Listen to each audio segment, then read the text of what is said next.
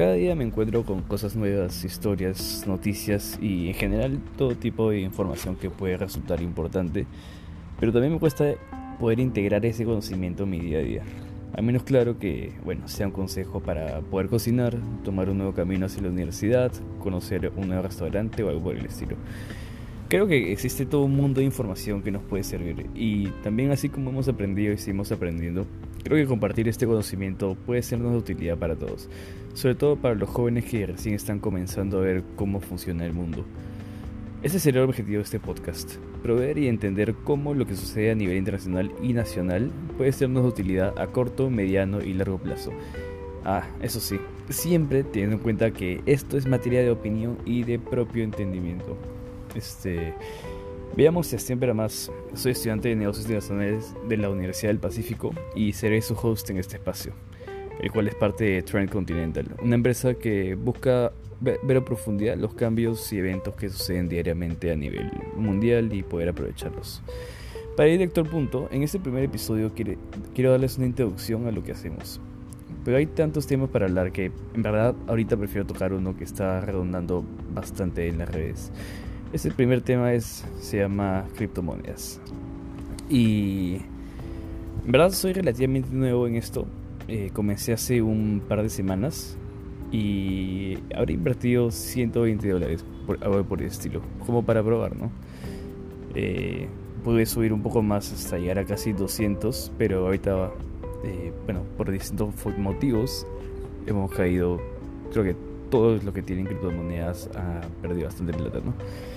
Eso se básicamente una noticia que estremeció el mundo de las criptomonedas, que fue la de la prohibición de China eh, para que sus instituciones financieras ofrezcan este tipo de servicios con criptomonedas.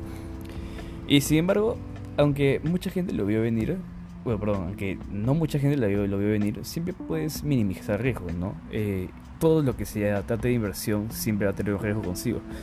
Pero en, en tema de las criptomonedas creo que es un poco más evidente. Por ejemplo, tomamos Bitcoin como moneda.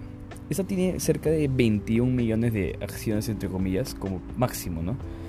Y Doge, otra, tiene muchas más. Pero en este caso nos vamos a centrar en Shiba.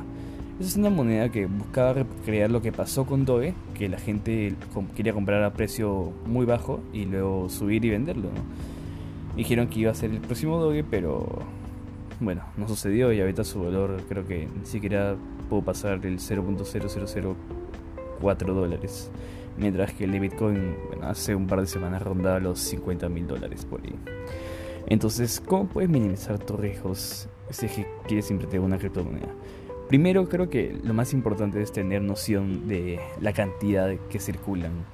Por ejemplo, Bitcoin tiene 21 millones de acciones y Shiba, esta que buscaba recrear lo que pasó con Doge, si no me equivoco, tiene cerca de 19 millones de veces la cantidad máxima de Bitcoin. O sea, 19 millones por 21 millones.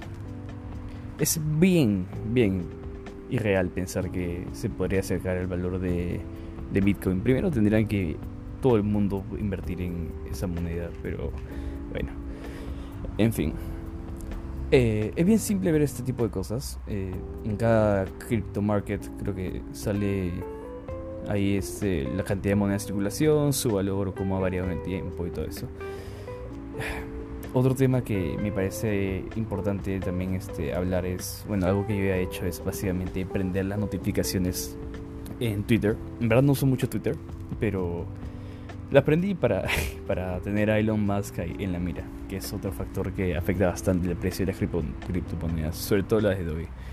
Pero otra cosa que también he estado viendo es que últimamente todas las criptomonedas se están comportando de manera similar. Todas suben al mismo precio, todas bajan y es como si su precio estuviera interlazado.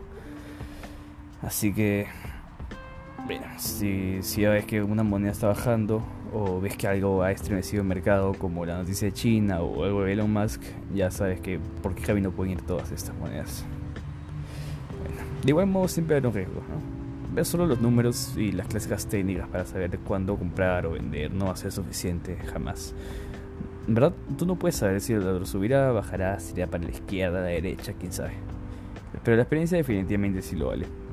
En YouTube pueden encontrar a gente que ha invertido todos sus ahorros en una moneda y se han vuelto millonarios, como también a gente que han perdido gran parte de estos ahorros.